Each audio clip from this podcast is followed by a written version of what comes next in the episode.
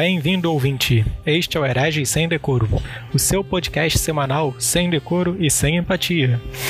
Eu sou Pio e hoje tenho aqui comigo a bancada de quarentena.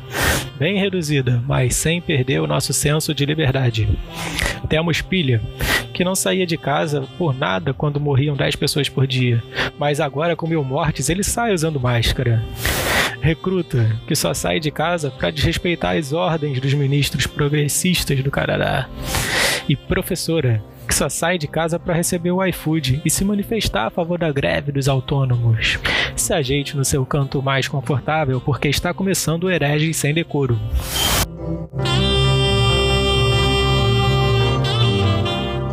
E hoje, para começar o nosso programa, Pilha, o que traz para nós? Gente, boa noite. Tudo bem com vocês? Eu não Olha, sei que horas que a pessoa tá ouvindo, né? Mas. Boa noite, boa noite pra gente agora, né? Pelo menos. É, pelo menos... de dia. É. Boa noite. Boa noite. Boa noite pra quem está no Brasil. De noite. E no Canadá, o quê? Que horas são aí? É frio. horas. é.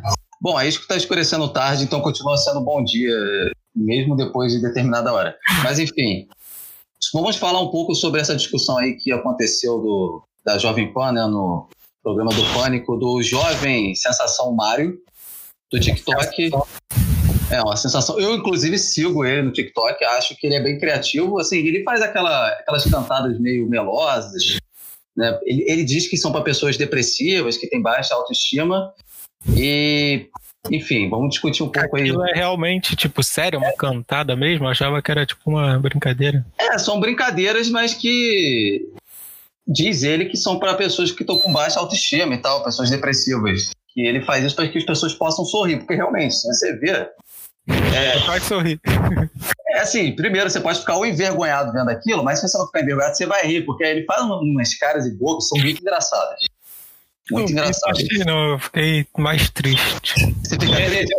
Eu fico triste. Eu, eu, eu, não consigo assistir até o final. Quando eu vi esse maluco aí, tipo. Pô, fica uma vergonha ali, fica uma vergonha ali, que tipo, putz. Cara, dá vergonha ali, assim, mas eu gosto. Eu acho que ele fez uma coisa diferente no TikTok. Não tinha ninguém fazendo essas cantadas assim, é, mais melódicas, essa coisa assim pra. Que ninguém mais faz hoje em dia. Imagina, você para uma menina na rua, nossa, você é muito bonita e tal. Vamos sair, vamos ao cinema. Imagina você fazer um negócio desse aí. Como é que é? Posso sentar aqui? A garota falando, não, ele vai. Isso que você quer? Melhor não, né? Teve uma dele que foi muito engraçada. Ele simulou que tava numa boate. E aí um cara tava cantando uma menina, ele chega a dar um soco bem fake lá no cara. E aí ele começa a cantar a menina e consegue convencer a sair com ela. Olha só, coisa aleatória. É, ela, é, ela deixa ele sair com o maluco pra sair com o maluco. Agressor. Faz a mesma coisa que o outro, só que agressor. Inclusive, tem gente que pode armar isso daí, né? Ó, pô, vai dar em cima daquela menina lá, você é coisa de malhação. Você. Ah, isso aí é. Nosso... Isso aí é, é, é, é, trama de um maluco no pedaço. Isso. Inclusive, tem uma uma parte da galera aí do Twitter, que tudo bem, o Twitter não é para se levar muito a sério, mas que estão pedindo o Mario na Malhação ano que vem.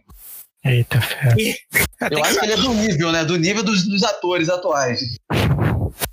Pô, depois que, passou, Fiuk, depois que o Fiuk virou a sensação de Malhação, meu Deus do céu. Né? Malhação antes era uma porta de entrada pra TV, assim, de bons atores. Você via Isso. pessoas ali que faziam papel de mocinho, vilão, a vilã, é, o ele, eram pessoas que conseguiam atuar bem e depois seguiam carreira. Marra Jurestiano, por exemplo, excelente atriz e começou Calma, a, é, a vagabanda. E ela canta bem também, né?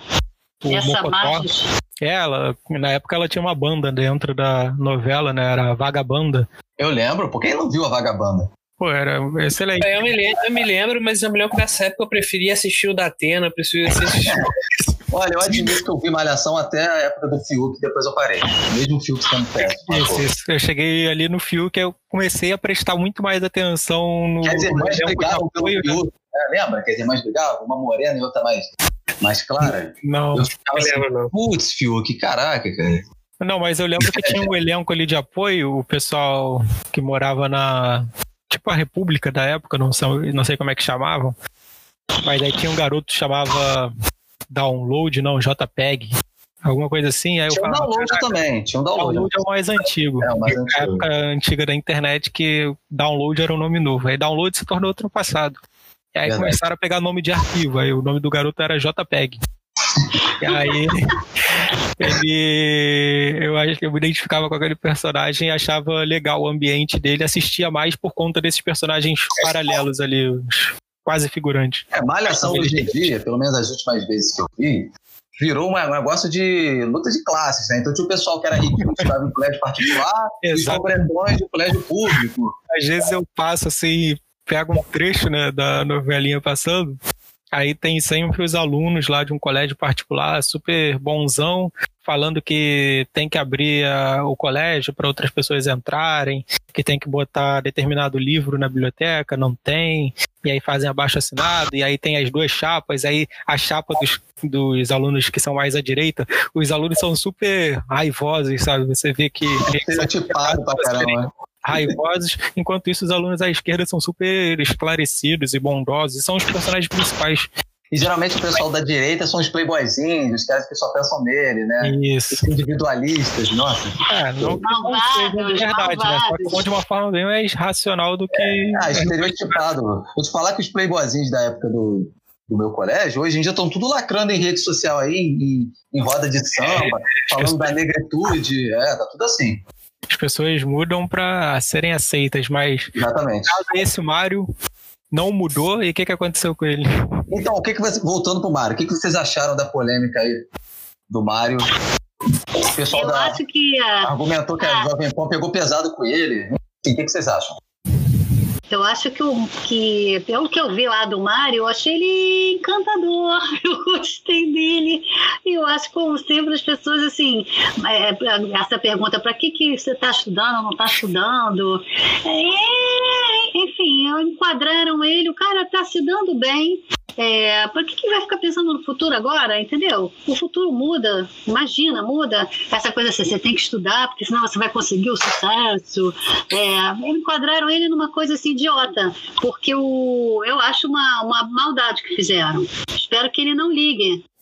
Tá fazendo sucesso, deixa o cara. Eu penso assim, deixa o cara curtir o sucesso que, que é atual e nada garante que se ele estudar ele vai mudar, porque o, a quarentena não está aí para mostrar para gente que a gente não consegue planejar nada.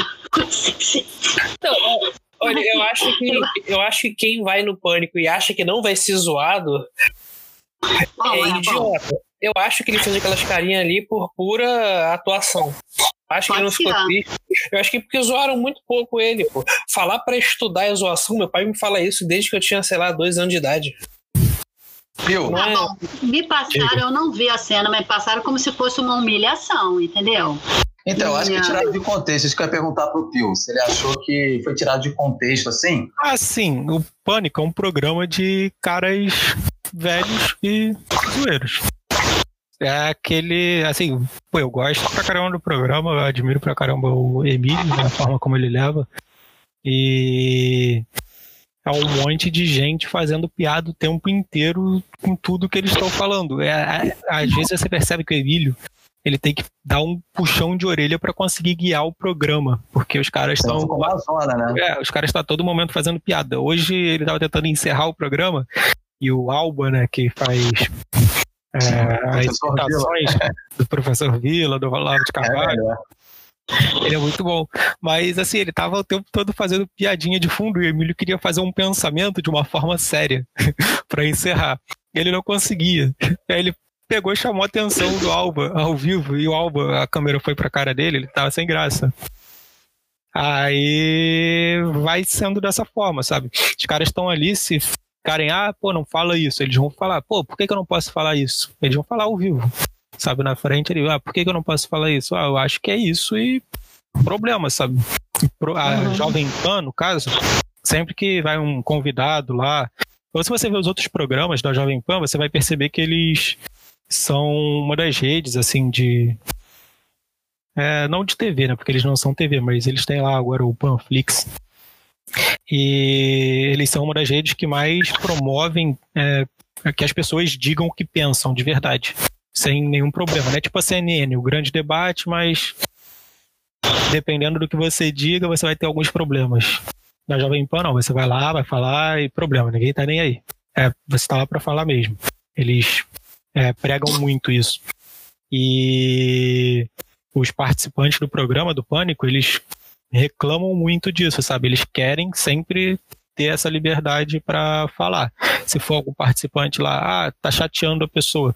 Às vezes o Emílio fala, pô, a gente chama o convidado aqui, aí vocês ficam, pô, sacaneando o cara. Aí os caras falam, pô, queria sacanear ele.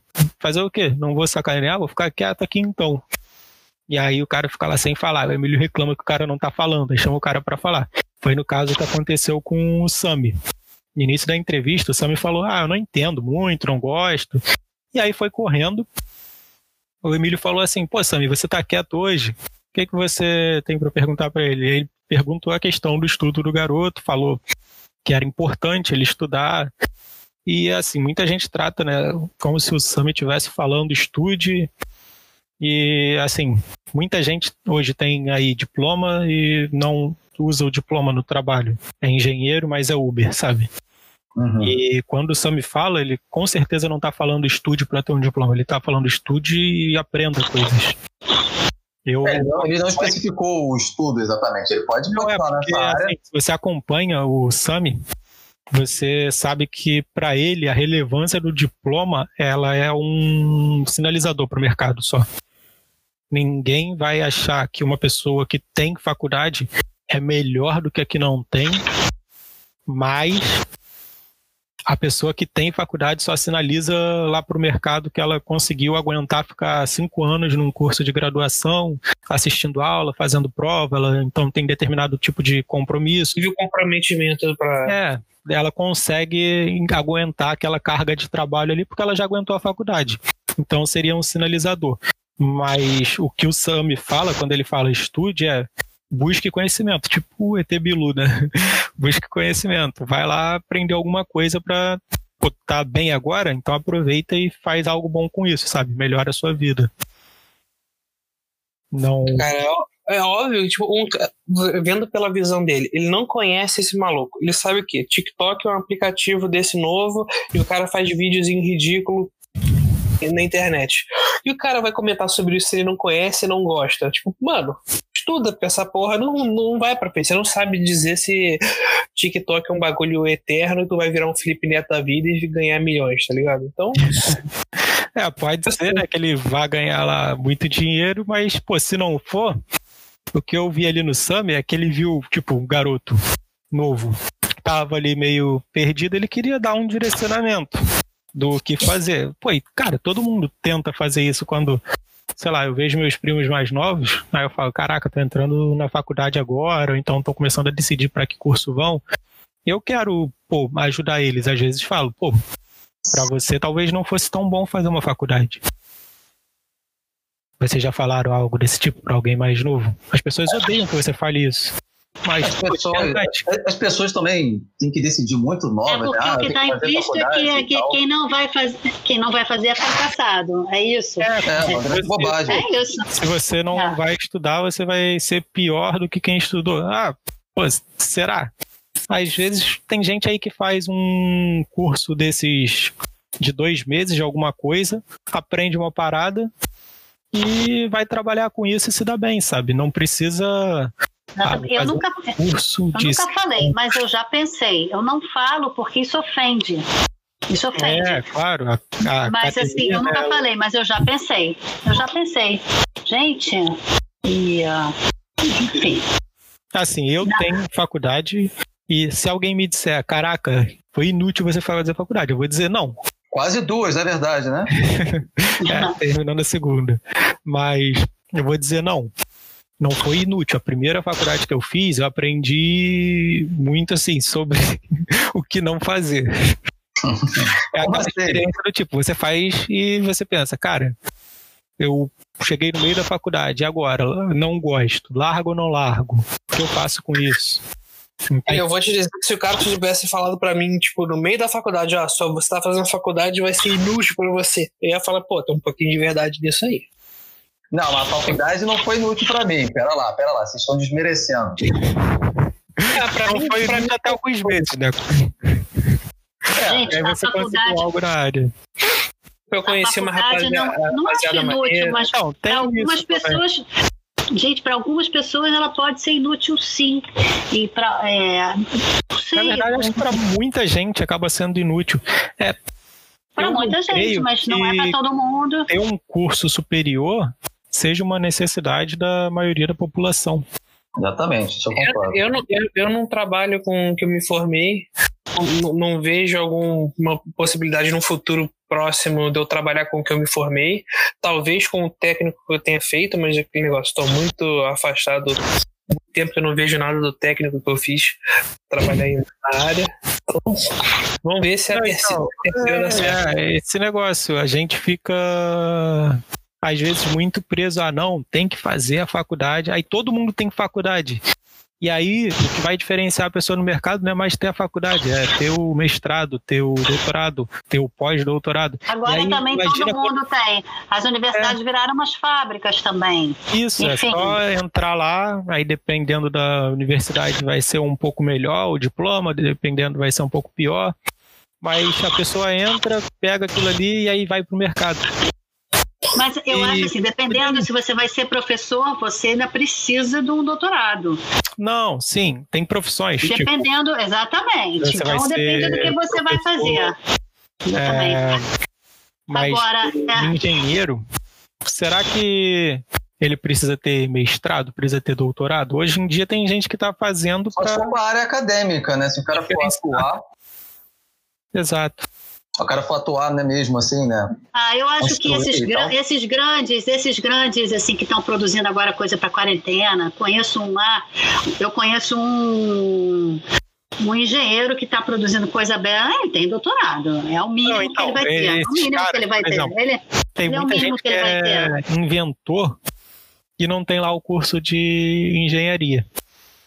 É, mas Esse tem muita cara, gente ele- boa que tem o doutorado também. Enfim, Sim, também. Não é assim, porque a pessoa fez que ela vai ser muito boa, muito ruim. Ah, é, uma coisa não a garante a isso. outra, exatamente.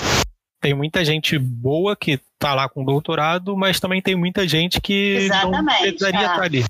A pessoa só Aham. foi fazer aquilo ali porque seria, um sinaliza... seria uma sinalização melhor para o mercado.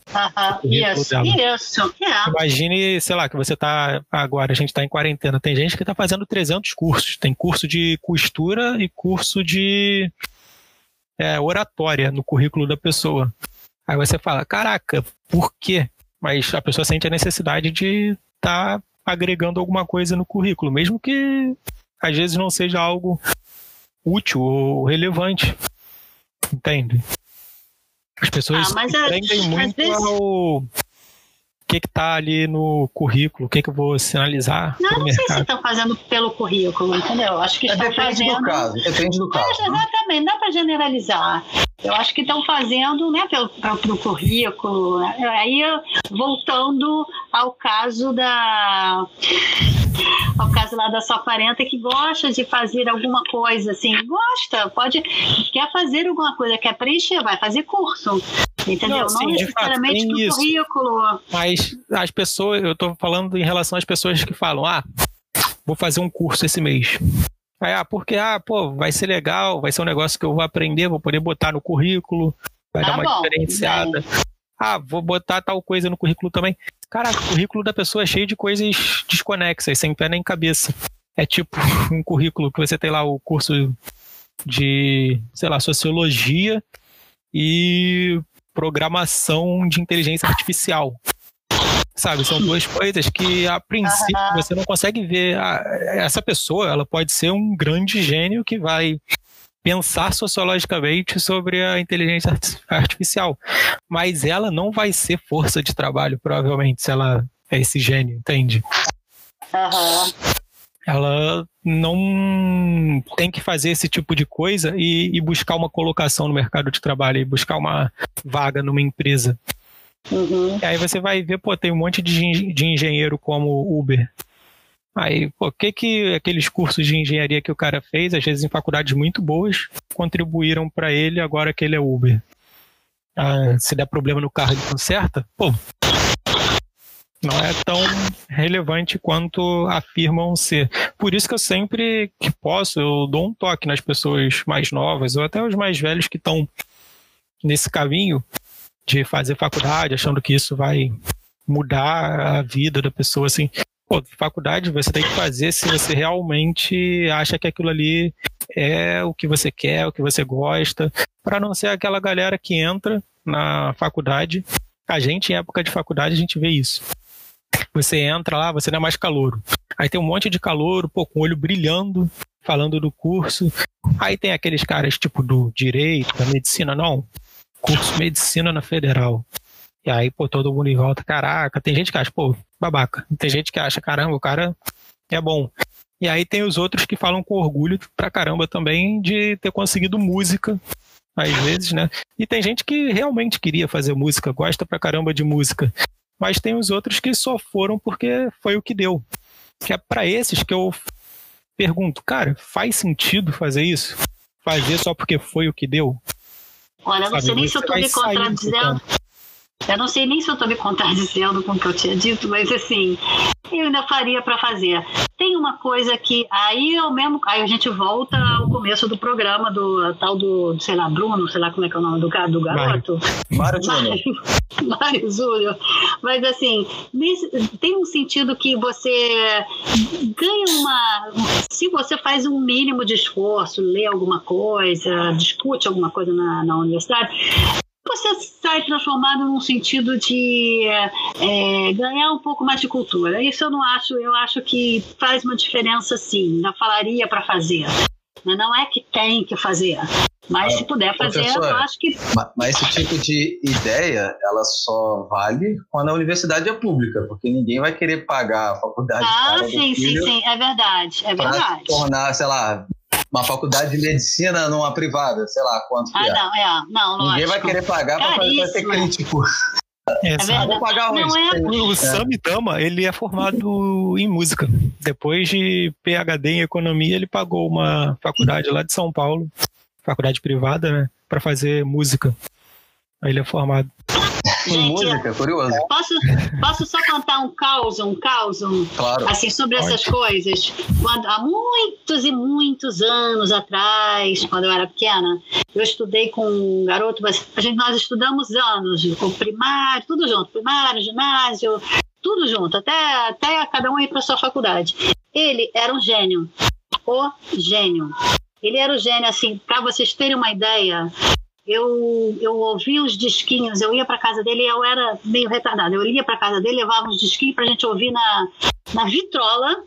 E ele conserta, ele, não, ele consegue. É, é, não, gente, há muitos e muitos anos atrás. Sou uma idosa, gente, 62. Mas assim, é, ele consertava a vitrola e eu ouvia o disquinho. Tá? Ele, ele não se formou em engenharia, ele passou, sei lá, primeiro lugar, fundão na época, era um negócio difícil, ele passou. Pergunta se ele se formou.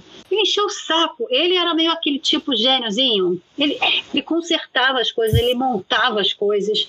É assim, ele era gênio. Ele encheu o saco de ser gênio, encheu o saco de. Não se formou, não teve saco de se formar.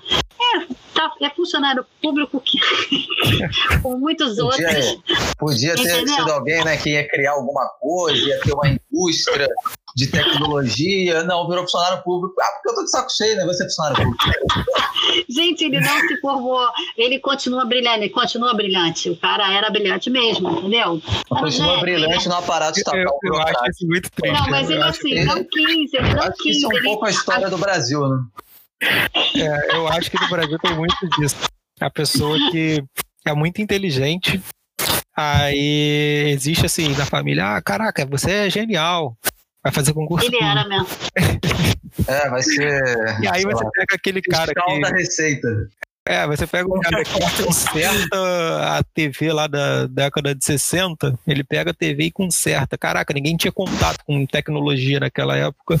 E o cara era capaz esse, de chegar a ver, cara, enxergar como é que funcionava. Esse, esse meu amigo era assim, gente. Eu falei da vitrolinha, mas ele consertava tudo, ele desmontava tudo. Ele era, assim, a família de gêniozinhos e ele era um gênio também. Ele encher o saco, cara. Não foi ser nada dessas, é, assim, fiscal, nada disso, não.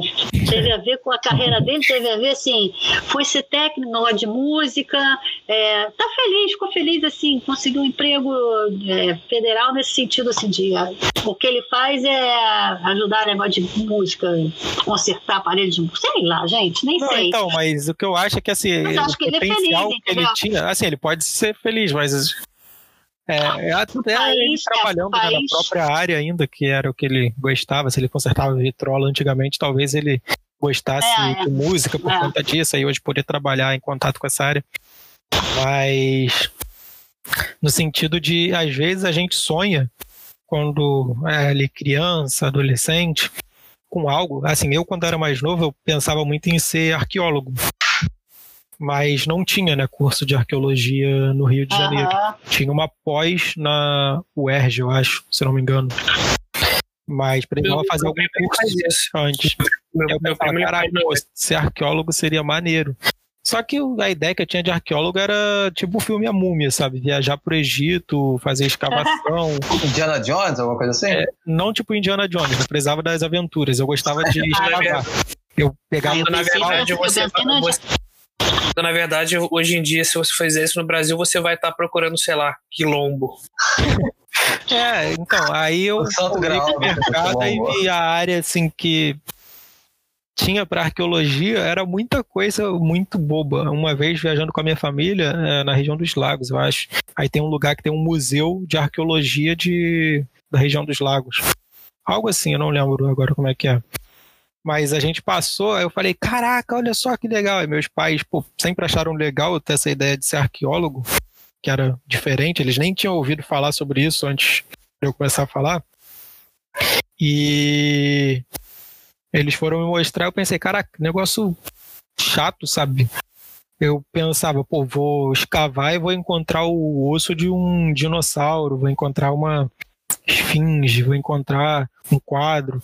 Aí um monte de ossinho de pessoal de um grupo que passava por ali. Ah, pô, por favor. Passar o sábado dos tamoios. É, pô, ficar revirando o cadáver só. O Pio, é, achar corpo de tamanho é, é, a melhor das hipóteses. Você que mora na Baixada, você vai encontrar corpo de miliciano, tá ligado? Desova, onde é?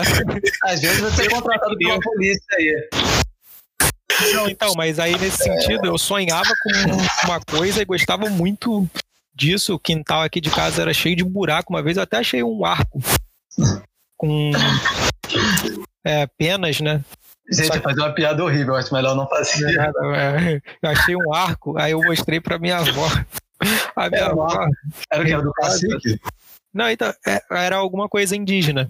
Eu tava cavando, aí eu vi uma pena meio destruída, assim, a carcaça dela. E aí comecei a limpar, eu, caraca, achei o negócio, já achei mesmo. E aí eu levei pra minha avó, sabe? Caraca, avó, olha só o que eu achei. Ela pegou, quebrou e jogou no lixo. É isso. Aí eu falei, não. Aí ela, ah, isso daí é coisa da macumba. Eu falei, não. é indígena. Porque aqui onde eu moro, é, próximo daqui, tem um, tipo um altar, né, para onde um grupo indígena que passava por aqui, eles iam até lá para fazer algum ritual. Eu não sei bem, eu tive um professor que estudava essa região e ele falava, né? Ele falava, ah, você mora por ali? Ali, pô, passava tal grupo. Ah, é, aí sabe aquele morro? Eles iam lá pro alto, aí lá tem tipo uma mesa assim de pedra que eles faziam uns negócios lá. Aí tinha um, umas rezas e tudo mais. Ele me Perdeu a oportunidade isso. aí de ter um artefato, talvez, né? Valioso. Não, então aqui em casa tem um, uma pintura em papiro que meu tio trouxe do Egito antigamente, quando ele era vivo. Uhum. Ah, ele trabalhava embarcado, ele foi para o Oriente Médio. Aí ele ficou um mês lá. Aí ele podia sair é, três, quatro dias para visitar as cidades ali. E ele foi no Cairo. E aí tinha uma feira. Aquelas feiras que o pessoal vende coisa roubada e tudo mais. E aí, Uruguaiana, tipo, é, isso que eu tipo, tipo Uruguaiano. Só que no Egito, então pode ser que tenha algo ali original. É mais provável que as coisas ali sejam originais e roubadas do que igual aqui, que é muita coisa falsificada só e Uhum. não tem tanto valor. Ele trouxe essa pintura e aí até hoje tem no corredor aqui de casa. Vamos E é original ou não? Não sei, eu não sei verificar isso, né? Fazer uma análise aí, hein. Mas. Por que, que a gente tava falando disso? Bom, eu acho que a gente já fez um... A gente tava falando do Mário e fomos parar em pinturas egípcias. É, melhor a gente, melhor gente voltar ao, ao ponto. Eu acho que o Mário já foi mais explicado. Esse Não, negócio do deixa- Eu pegar, deixa eu recu... Ah, diga, ao fim professor. da meada, você foi parar nisso É, o fim da meada. em função, em função do que eu, do que eu estava contando, do, do destino do meu amigo, que era o gênio. Aí É, você, que ia- às vezes você a gente que, fica muito o que- tempo, né, que você sonhando. projetou para o seu futuro. que todo gente- mundo faz. A gente né? pensa um mundo faz. negócio e aí eu acho que acabar indo pro serviço público é, corta, sabe, a pessoa. Tudo que a pessoa poderia fazer, criar, desenvolver, ela vai para um lugar que ela vai ganhar muito bem e não vai ser tão não é, o caso, não é o a- caso desse meu amigo, não é o caso, não. Mas assim, alguns. tá, O serviço público, gente, tem gente que ganha muito bem, tem gente que não ganha muito bem. Eu acho que o Mas serviço mesmo assim, público. serviço público, a maioria tipo, ganha muito acima da média. Com certeza. Não, É com certeza, com pesquisa agora, certeza, né? com certeza. Com certeza. Não, né, gente, Eu não estou defendendo, não. Estou dizendo Não, não, assim que tem uma, tem uma diferenciação aí dentro. É, não pode nesse caso, Nesse mesmo. caso, gente, nesse caso não foi assim uma inibição. É, ah, bom, enfim, é um caso. é- Esse é um caso muito particular. O cara não ganha tão bem assim, mas é um caso particular. Mas eu entendi o que o, que o Pio falou. O- é, ele tiraria a criatividade, mas no Brasil eu acho que o serviço público assim é, além de matar a Garantir. criatividade, mata, é, é, vamos dizer assim, mata o próprio país, né? Porque ninguém aguenta segurar tanto tempo, é, bancar tanto tempo tanta gente, num bom nível, num bom nível. Mesmo os que ganham, como, como, como o recruta falou, mesmo quem ganha mal, Dono de ganha muito acima. Nossa, nossa, nossa. Que é uma não, não, concessão não. estatal, né? Não necessariamente do funcionário É, público, é mas absurdo. indiretamente, né? É É, é, isso aí, gente, cartório, cartório. Gente, enfim, a, gente tem que, ter- a gente tem que ter um dia só para falar sobre essas coisas. Sobre justiça do trabalho, existência de cartório, tem muita É. Ah, o É, pessoal do direito É, é. O pessoal do direito vai falar direito do consumidor, é direito de tudo. Cara, justiça trabalhista é um negócio inacreditável. Você sempre, se você for quem emprega, você sempre vai perder. É um negócio inacreditável.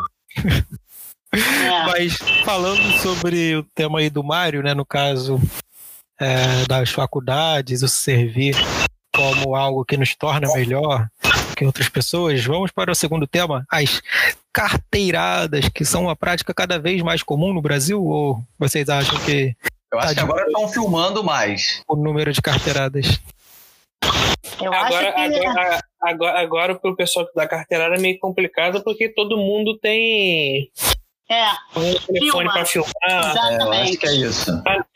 Mas o que parece que não tá impedindo muita gente, né? Teve a moça, né, do. é, ele é engenheiro formado melhor que você. Recentemente teve o. É desembargador, né? Foi um É. desembargador gordinho É, que parou. O guarda parou ele sobre a máscara e ele falou quem ele era. Ah, você sabe com quem você está falando? tá falando. É. Eu Vai acho que alguma nós. coisa com ele ou não? Não, né? Não. Ele é desembargador. Acho que a OAB vai deixar Ele é que o. desembargador, dificilmente né, vai acontecer algo. Você acha que a OAB vai deixar que algum dos seus semideuses sofra alguma consequência? Exatamente, exatamente, exatamente. Inacreditável, Mas né? vocês já deram algum tipo de carteirada? Não no sentido de dizer, sabe com quem você está falando, mas dentro da academia, poucas pessoas devem saber, né? Tô sendo irônico aqui, mas é, o discurso do eu tenho doutorado, eu sei do que eu estou falando. Você não tem, você não sabe. Você Eu não faço Nossa. isso para chegar dis- Isso aí é o discurso de autoridade. Ah, eu sei Exatamente. isso, eu sei aquilo. Ai, A gente. carteirada nada mais é do que a autoridade reconhecida pelo MEC, né? Gente, mas e- É. esse caso, esse caso só não é pior do que o lugar de fala, porque em tese essa pessoa ainda estudou, né? Basicamente a mesma coisa. Tipo uma carteirada também, só que com as suas O condições, lugar as de fala é pior ainda. É, É pior. Porque a pessoa, só porque nasceu naquele lugar lá, quer dizer que ela sabe do assunto. A pessoa não sabe porcaria nenhuma. Pior ainda. Doutorado, apesar de que né, os doutorados são concessões do MEC, eles podem imaginar que a pessoa não saiba nada também, né? Mas acredita que saiba. Tem, tem que haver algum esforço ali né, da pessoa para chegar àquela posição. Mas assim, olha, sobre o, o desembargador, né? Isso. é. É, sinceramente, eu tenho é, algumas críticas a esse exagero da questão da máscara, né? Hum, Eu saio de máscara por questão que eu acho que realmente é importante, não é porque tem uma lei que me obriga a fazer isso. Não acho que isso, não acho que esse é o caminho. Né? Agora, o desembargador que se baseia em todas essas leis, ele tinha que sair de máscara, né? Então a gente não está falando de uma pessoa que pensa igual a gente nessa questão da, de Ele tem moralidade. que ser o exemplo. É. Então falar. o Bolsonaro também estava erradíssimo, né, gente? Tava mesmo. Eu, assim, eu acho um absurdo. Ele, ele tinha que ter saído de máscara também. Ele ficou. Mas ele não ficou defendendo, né, a máscara. Defendeu? Eu acho que ninguém, ninguém devia ser obrigatório, obrigado a usar máscara. Tipo, se o esta- eu, só, eu só levo a máscara no bolso porque o estabelecimento comercial pede. Eu, e eu respeito a propriedade privada que eles defendem. Porra, isso aqui, isso aqui é máscara, eu tô andando sozinho, essa porra não é focinheira, vai, vai me dar multa por eu usar essa porra. ah, aqui na exagero. Baixada o pessoal usa máscara no queixo, né? Porque aí você tá cumprindo a lei usando máscara, só não tá usando da Gente, forma que pedem. Eu acho que, voltando, não, voltando ao que vocês estavam falando, eu acho o seguinte: é, vocês podem achar que é uma bobagem usar máscara, mas se se definiu que tem que usar, tem que usar. O presidente tem que usar, eu acho que o desembargador tem que usar, entendeu? Eu vou o usar professor tem que usar, entendeu? Eu vou re- eu vou respeitar essa decisão quando minha mãe falar assim: olha, usa, essa, usa máscara. Porra, a, a- a- a autoridade da minha mãe eu respeito, mas, porra, a autoridade do prefeito, porra, tomar no cu. A, a- a- a minha mãe é uma autoridade legítima, já. o Só obedeça a prefeito, mamãe. o presidente, É, mas assim, Maluco é preso, acho- legítimas, né? maluco é exatamente. preso, não tem moral nenhuma pra falar de ninguém. Eu não tô Não, a dizendo que postura do eu não desembargador foi péssima, foi péssima. Tinha que acontecer alguma Péssimo, coisa, gente. tinha que ser afastado. Exatamente, Ah, vou ligar pra tal exatamente. pessoa, você conhece? Eu conheço o coronel de não sei o quê. Que postura ridícula. Eu também acho. Eu no acho pior assim, dos casos, sabe o que vai acontecer com esse cara? Ele vai ser aposentado, vai ser aposentado compulsoriamente com salário, com salário lá em cima. Inacreditável, é inacreditável o negócio desse. Salário integral ainda. Eu também acho que não vai acontecer nada, mas deveria. Acho que deveria, que é, deveria. Eu, eu acho o seguinte, gente, máscara na rua eu acho meio bobagem. Na rua, num lugar cheio de gente, numa loja, não acho bobagem. Na rua eu acho, mas eu uso, entendeu? Agora- Porque tá assim. Enfim, O engenheiro lá, teve a história do engenheiro também que falou que. né, Foi a moça né, que falou em nome dele, na verdade. Ele Isso, isso, isso, isso. Demitiram, Chapou. né? De- demitiram um dos dois. Exato. Moça, moça. Isso. Vocês acham válido demitir alguém porque a pessoa foi arrogante? Não, também não acho não. Se fosse uma boa, se Também fosse não uma acho, boa não. não, não faria Também isso. não acho. Agora, Também não acho, não. com certeza não vai acontecer isso com esse, com esse senhor aí, né? Sabe o que, que eu faria? Aproveitaria esse esquema todo e ia falar assim, poxa, eu poderia te demitir e tal. Tentaria, tipo, diminuir o salário dela, tá ligado? Ver se. Tirar algum que diminuir o salário do desembargador. Isso sim. punição. Quanto ganha o desembargador? Mais do que um engenheiro melhor do que a gente, né? Mas Pois é. A gente tá na base dessa pirâmide. Os, eram guardas municipais que tinham parado? O que, que era? Sim, É, foi uma Eles para foram condecorados. guardinha. Sério? É, receberam as medalhinhas lá, de máscara, estavam de máscara. Isso eu não medalha. entendo. A pessoa é humilhada e aí ela recebe uma medalha porque ela aguentou a humilhação. Eles foram até muito simpáticos, né? foram muito simpáticos.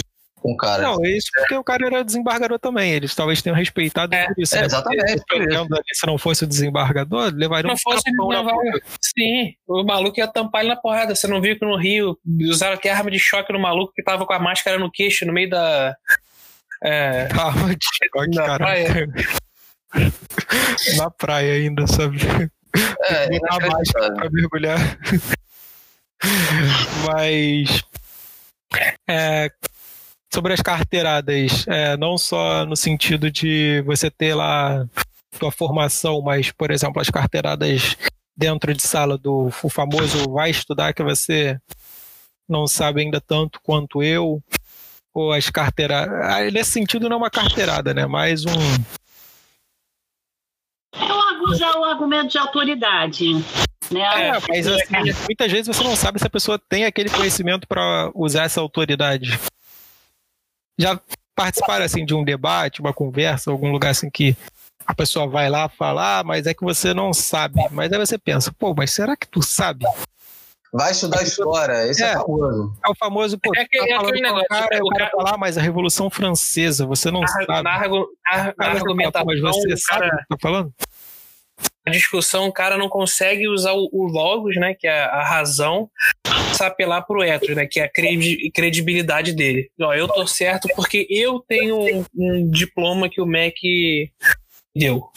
Esse Eu é o acho- caso aí, Eu acho que tem é, dois problemas aí de- que eu percebo. Não sei se eu vou fugir muito do tema. Tem um problema de que existe o senso comum sobre uma determinada coisa. Então, assim, por exemplo, se você interpreta a crise de 29 de uma forma diferente, se você, por exemplo, tem críticas à Revolução Francesa, se você acha que o, o trabalho do Roosevelt pós-crise de 29 é, não foi bom, né? Você tem críticas, você vai falar, "Ah, você não sabe nada de história, você não sabe porcaria nenhuma, vai estudar, não sei o quê, porque isso tudo é senso comum. Sim. Então é uma questão de, de entender as coisas de forma diferente. Agora, tem pessoa que é ignorante e vai sair falando besteira mesmo.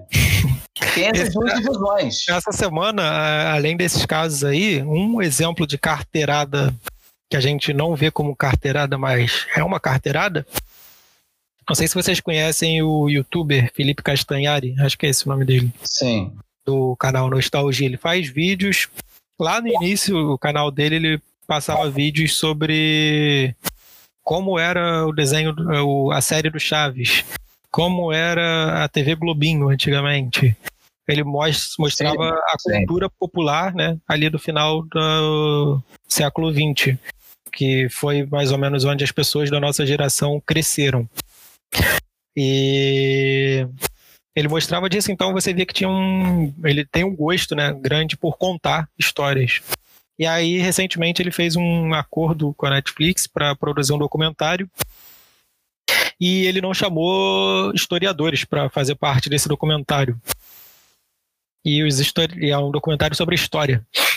Ah, eu não sei que ponto da história ele pega, mas ele já fez é, vídeos né, falando sobre a Segunda Guerra, mas ele chamou um historiador só para falar, para ser o consultor dele. E criticaram ele por isso. E agora, com um orçamento bem maior, né, que foi bancado pela Netflix, criticaram ele dizendo que ele deveria ter pessoas formadas falando história. Porque. Ah, isso é reserva de mercado. Isso É é reserva de é mercado. É lobby, é reserva de mercado. Professora, É... Mas não acham que também seja uma carteirada dessas pessoas dizendo: ei, você não pode Sim. falar sobre esse assunto aí Com porque você não tem. certeza. Reserva... Professora, Sim, sim, sim, é uma carteirada. a senhora vai lembrar dessa história do Castanhari, porque é, lembra daquela história da, de, de um programa que tinha no History, que se eu não me engano era História Pública, e aí os historiadores Ah, estavam putos, porque eles estavam contando a história de uma forma que a academia não entende que é correta. Eu acho que o Era. Castanhari, história do Narlock, né? exatamente. Isso. Eu Eu acho adoro que o negócio. Castanhari Ah. era um dos apresentadores da- dessa, dessa Sim, ele, era, ele foi chamado para ser o apresentador, e aí o Narlock ele participou de um programa, porque eram vários episódios, né? Ele tá e na aí, cruz, né? episódios, ele falava é, do ponto de vista dele lá, da história. E assim, pelo que eu vejo do Narlock, ele é um cara que só busca é, mostrar o que a maioria das pessoas não querem mostrar, mas ainda consideram como uma possível verdade. Ele estava falando do caso do zumbi ter, ter escravos, Bravo. Que Isso, na época... isso, tem uma galera que não gosta de ouvir, mas isso Exato. assim, gente, isso assim, quem estuda bem a fundo, né, sabe que você tinha diferenças ali dentro da do, do, do- do- da comunidade negra. Você tinha diferenças. Exato, ele Você conta tinha- assim que ele Entre não eles, é. pega isso baseado. Ah, existe um documento que prova que zumbi teve escravos. Ah, não, não existe. Mas como o zumbi é, tinha é, vivia numa época ali que ainda era normal ter escravos, ainda existia é, vinha uma cultura de assim, não é sobre o branco ter o escravo negro, mas na própria África, negros escravizavam outros negros para vender para os portugueses, Sim. por exemplo. Então, os É, negros é, dentro é. do Brasil acabavam algumas vezes fazendo outros escravos, fazendo outros negros escravos, é, como se fosse uma prática já cultural. Então, Eu, você presumir que, como ele era O- líder de um O quilombo, ele português ele não não entrava. teria. O português não entrava lá, é, que, que parava ali na- é, no, no Costa do Marfim ali, ele não entrava. Quem entrava era, quem trazia os escravos era, era justamente outros negros que, traz, que pegavam. Você já tinha essa prática no interior. eu, eu entendo essa questão do Enfim. zumbi dos palmares, eu não sei se vocês vão concordar comigo. Lembrar que o zumbi dos palmares teve escravo não é nem desmerecer o próprio zumbi dos palmares. É lembrar para uma galera que as coisas não são explicadas só por luta de classe. Que não é sempre um que explora o outro. Às Exato. vezes quem é explorado É, também aproveita e explora é. outro. Se Eu acho que tem que você lembrar, não atender a esse Não é discurso, desmerecer o zumbi dos palmares. Ele Você estava acaba- vivendo num período onde essas Vendo coisas eram normais. É porque a proposta do discurso não é só contar a história, né? É você dizer que a história ela acontece de determinada forma e que ela vai dar em um lugar baseado aí, no caso, na, numa luta de classes, de oprimidos contra opressores, É, eu acho que é mais para precisa- destruir esse argumento. delimitar qual é o grupo dos oprimidos, o grupo dos opressores. E se você diz, ah, pô, mas não era tão bem assim. É como se você dissesse daqui a 200 anos, ah, o Pilha pirateou é, filmes. Ah, mas não tem nenhum documento que vai provar isso. Pô, mas é super normal na nossa época as pessoas piratearem. É a mesma coisa que eu falar, tipo, pô, não teve corrupção porque ninguém fez nota fiscal da corrupção. É, tem coisas assim que você acaba conseguindo É, é. presumir, porque ah, a época que a pessoa está vivendo, as pessoas fazem aquilo ali. É um Cadê o, cadê, o, cadê o boleto da, cadê o boleto aí da, da propina? Não tô vendo e não rolou. A gente Exato. até pediu o boleto da dívida histórica. Não, isso aí já foi pago, né? Já, já pagou. A, a Thelma, Selma ganhou o Big Brother aí. Thelma, Thelma. A Selma. Thelma... tá errado. Só quero esse boleto aí. Então já foi pago, porque o Jean Willis ganhou o Big Brother também, já pagou todas as dívidas históricas. Exatamente. Eu só quero aí, tipo, o com- comprovante. Precisa gerar um recibo, né? Mas. É. é, no caso do Narlock, eu vejo que ele traz muito assim. Esse ponto, ah, mas a época que a pessoa vivia, vê aqui, ó, como é que as coisas aconteciam. Então, eu não preciso, às vezes, de um documento para mostrar que isso acontecia dessa forma ou de outra forma, mas só colocar a pessoa na época dela já dá para Pode ser que não tivesse? Claro, pô, pode ser, mas não creio que seja uma questão para ah, tinha ou não tinha. Ou... É aquele debate caso, do anacronismo de novo, né? Nesse caso, nem gosto tanto de falar assim especificamente do zumbi, né? Mas é mais sobre o Narlock mesmo, sobre ele trazer aquele ponto que as outras pessoas não gostam que seja trazido à tona. Pra botar em dúvida o que as pessoas vão pensar sobre Inclusive, ele saiu da CNN por polêmicas, na minha opinião, de falar certas verdades. Eu não sei porque ele saiu da CNN, porque foi. Ai. Ah, teve a questão lá do.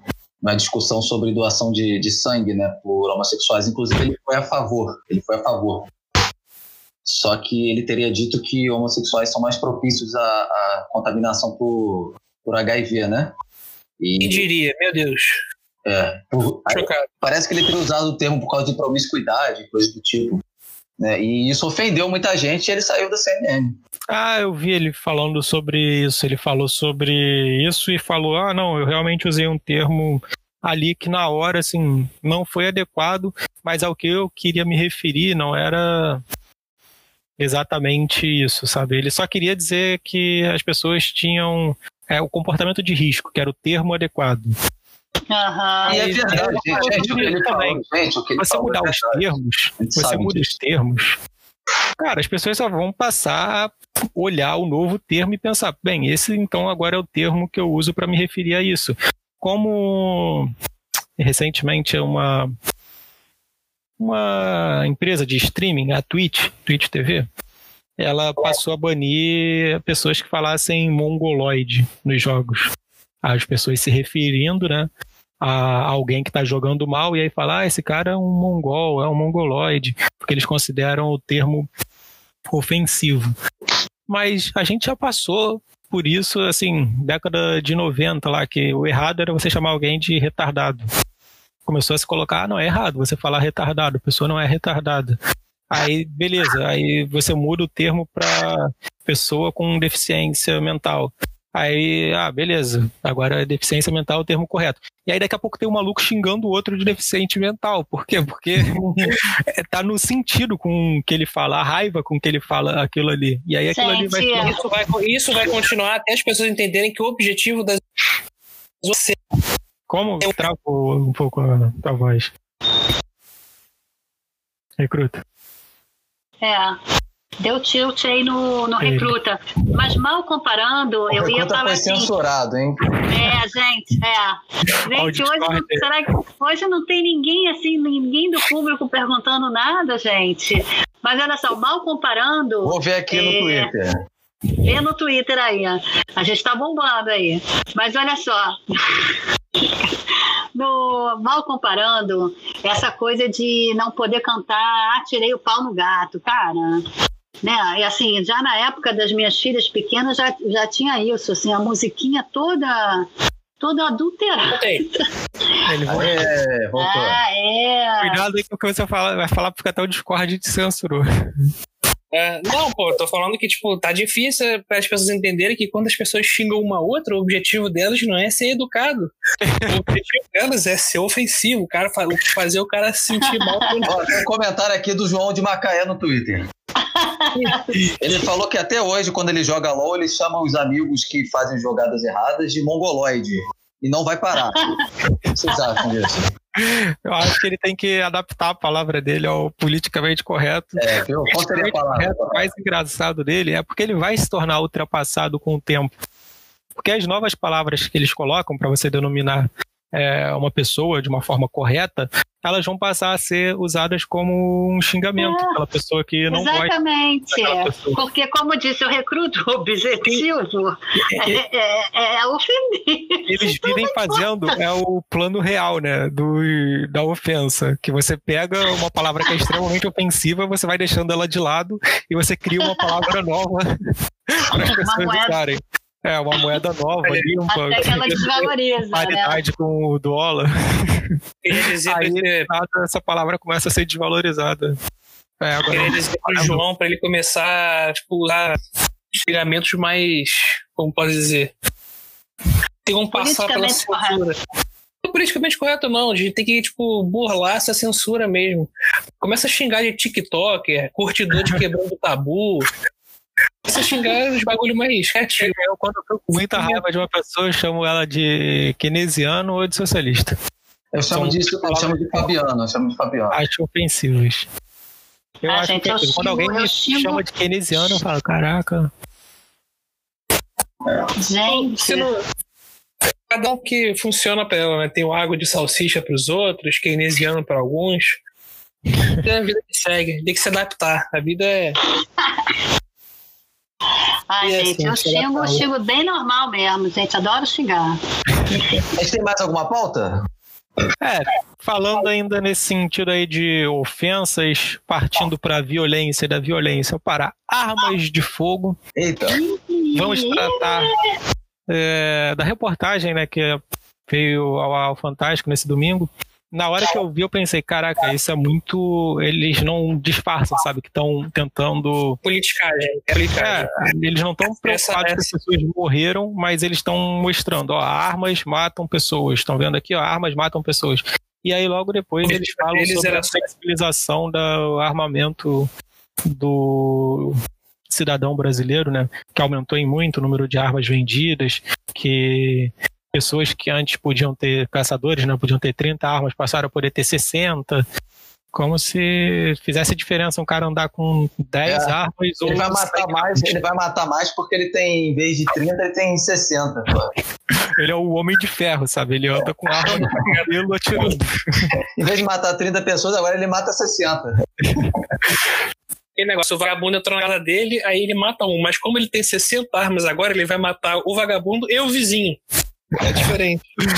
Atrás de todo mundo que o cara conhece. É, os outros 50 e poucos vizinhos. Mas o que, que vocês acham sobre. Tá, primeiro momento, sobre as armas né, de fogo, sobre essa flexibilização, mais pessoas tendo armas no Brasil.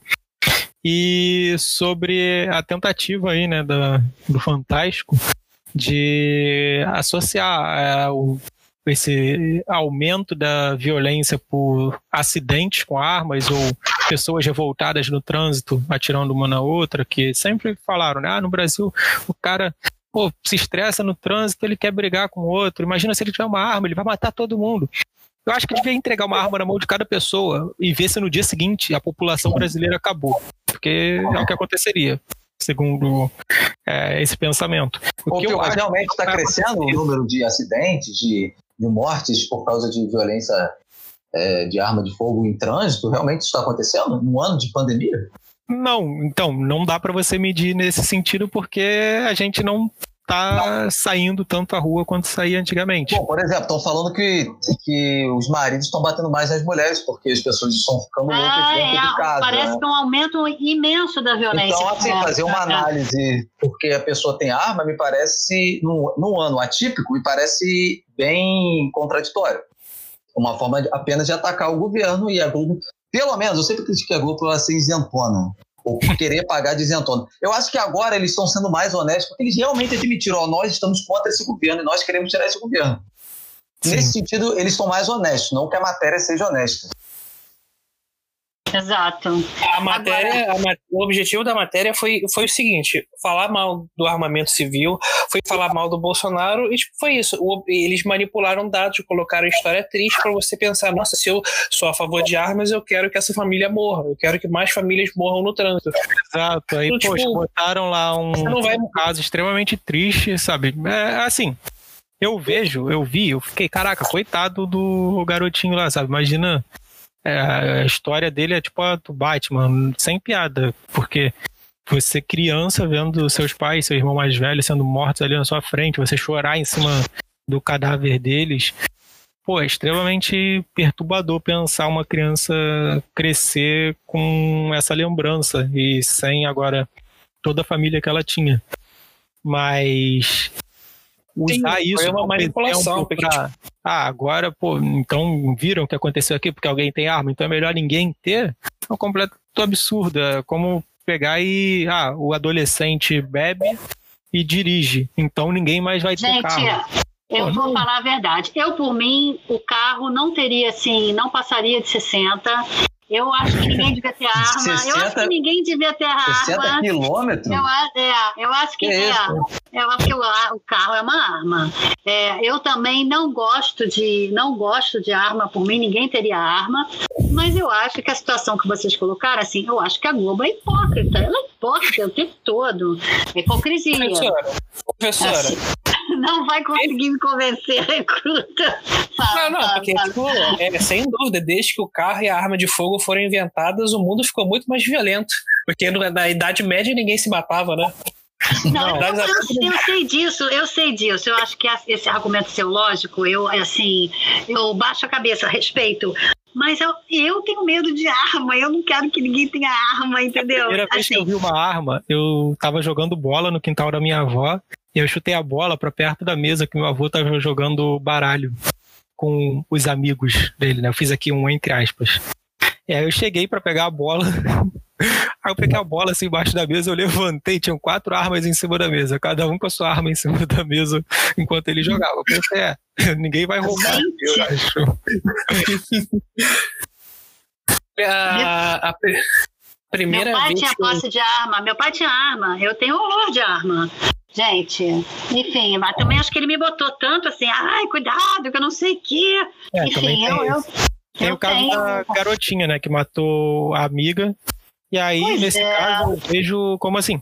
é, nos Estados Unidos, isso é bem mais comum, as crianças já crescerem sendo treinadas lá pelos pais. Aqui no Brasil, o pai tem a arma, ele guarda a arma dentro do cofre, no armário, embaixo do armário do banheiro, escondido em algum lugar, e às vezes nem fala pro resto da família que tem uma arma.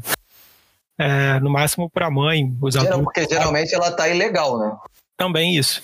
Mas no caso, quando a criança descobre, aqui no Brasil, ela chega e ela acha legal falar para as pessoas na escola que o pai tem uma arma, ela quer mostrar a arma que tem em casa.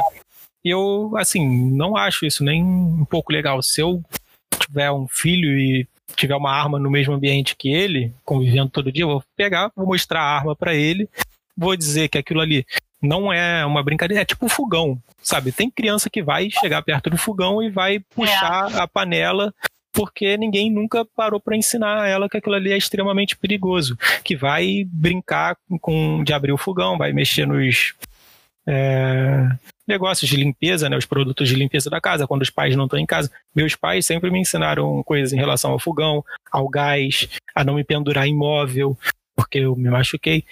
Mas no caso de produto de limpeza, eles nunca ensinaram. E quando eu era mais novo, eu gostava de. desse negócio de ver programas que os caras faziam experimento químico. Eu pensava, caraca, um monte de produto colorido ali dentro do armário. Misturava tudo dentro de copo. Simplesmente por misturar. E aí uma vez minha mãe chegou e viu eu com um copo com é, amaciante, é, detergente, um monte de produto de limpeza. Ela pensou, cara, vai beber. E aí no dia seguinte tava tudo no alto, sabe? Pra eu não pegar mais. Ela falou, ó, se você tomar isso daqui, você vai morrer. Se isso daqui cair no seu dedo, vai te queimar. Você não pode mexer nisso. Entende? Ela me mostrou era- quão perigoso era. Quando eu era pequeno, meu pai tinha um daqueles borrifadores de inseticida que você colocava o Nossa. galão nas costas e botava pressão e saía. Eu tive a brilhante ideia de colocar querosene lá dentro e o acendedor Deus. na ponta. Isso eu fiz um chamas tão maneiro que eu, eu ficava usando direto, escondido do meu pai. Só que um dia, eu não sei como, o reservatório começou a pegar fogo nas minhas costas.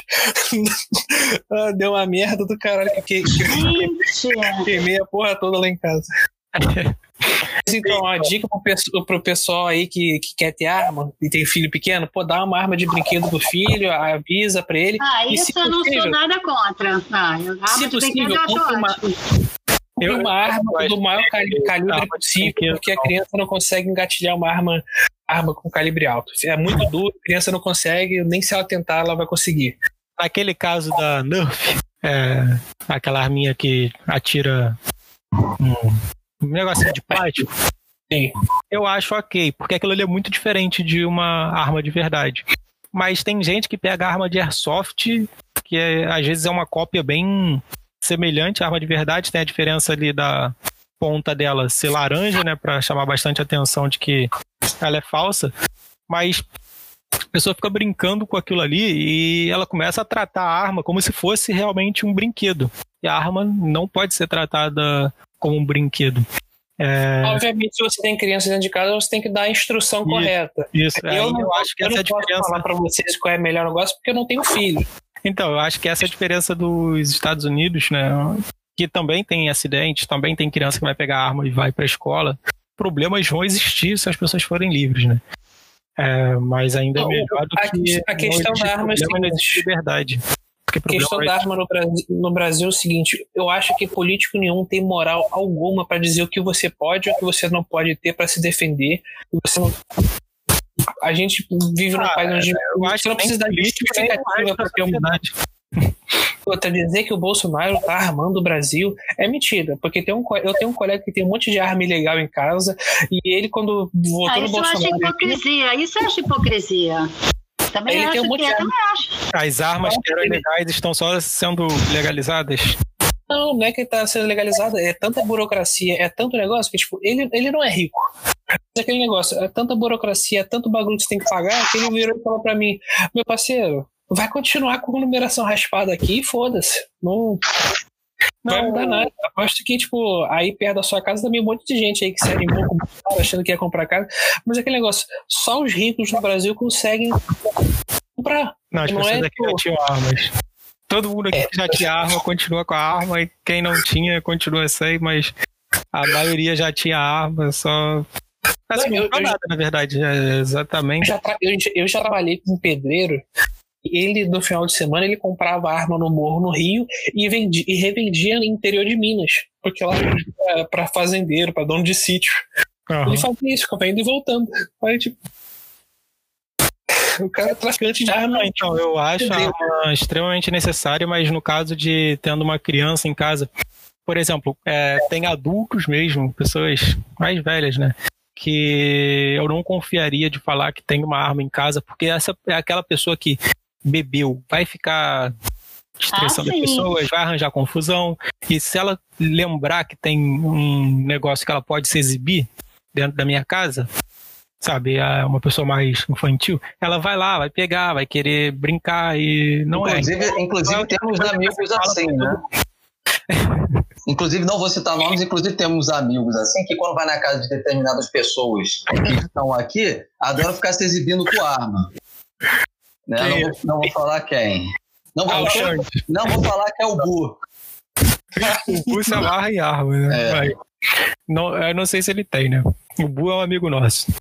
Mas é, eu acho que nos Estados Unidos a criança ela é muito mais treinada desde pequena, né? Aqueles estados onde a arma é extremamente natural, tão natural quanto o fogão, elas são bem treinadas de- desde pequenas para olhar para a arma e ter medo.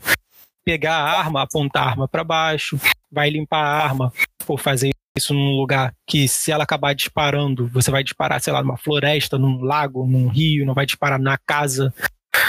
Fazer coisas desse tipo, entende? O, que, o que não é na- natural pro americano, pro canadense, é tipo você olhar casa com puro. Eles não entendem porque, tipo, por que essa casa inteira. Eles não.